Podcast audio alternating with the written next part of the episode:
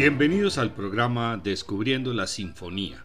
Soy Guillermo Zamudio y los estaré acompañando desde ahora. Este es un programa de la emisora de la Universidad del Quindío, la UFM Estéreo. En el programa anterior escuchamos el primer movimiento de la Sinfonía número 8, La tarde o el final del día de Joseph Haydn. Hoy seguiremos con los otros tres movimientos, Andante, Minueto de Trío y un presto final llamado La Tempestad. La orquestación es muy cercana a la de un concierto grosso, en el cual un pequeño grupo de instrumentos solistas destacan sobre todo el conjunto.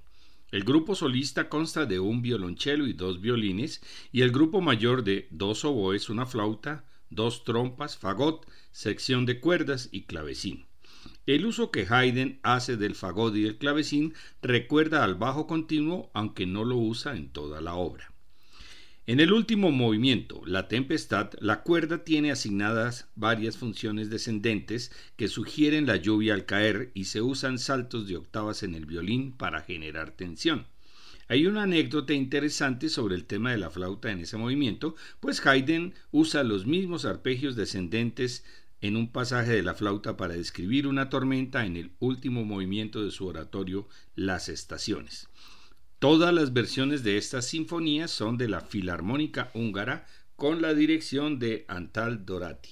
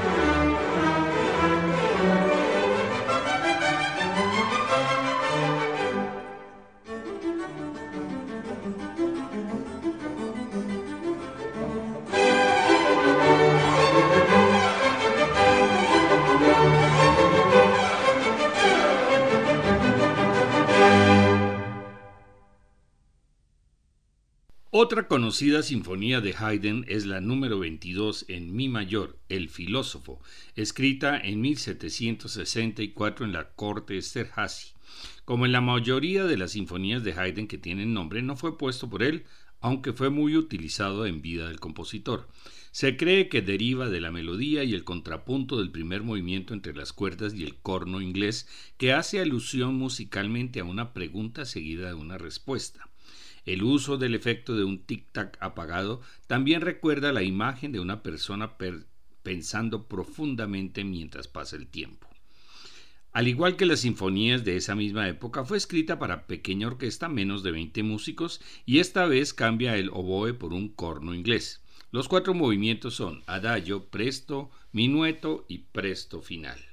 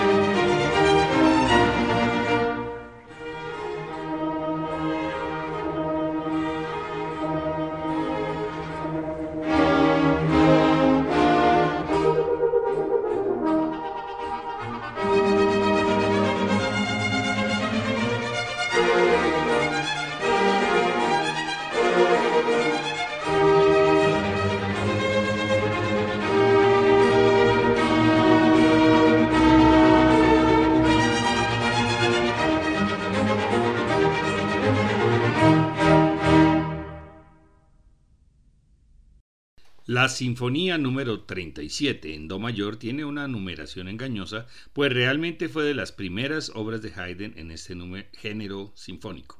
Una copia de las partituras está fechada en 1758, la época en que estuvo empleado del conde Morsin antes de llegar a Esterhaza. Esta sinfonía está orquestada para dos oboes, fagot, dos trompas, timbales, cuerdas y bajo continuo. Es posible que las trompas y el timbal fueran añadidos en una revisión efectuada más tarde por Haydn. Es una de las pocas sinfonías del clasicismo que sitúan el minueto en segundo lugar. Sus cuatro movimientos son presto, minueto de trío, andante y presto final.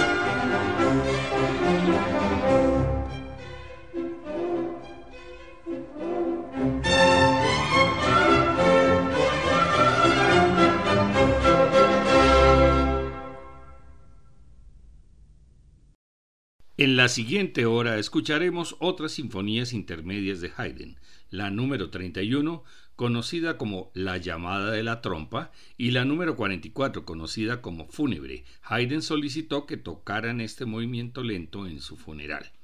En el próximo programa continuaremos con obras de Joseph Haydn del periodo Tempestad e ímpetu, finales de 1760 y comienzos de 1770, como la llamada de los adioses que tiene su anécdota particular. Muchas gracias por su audiencia, buenas noches y felices sueños.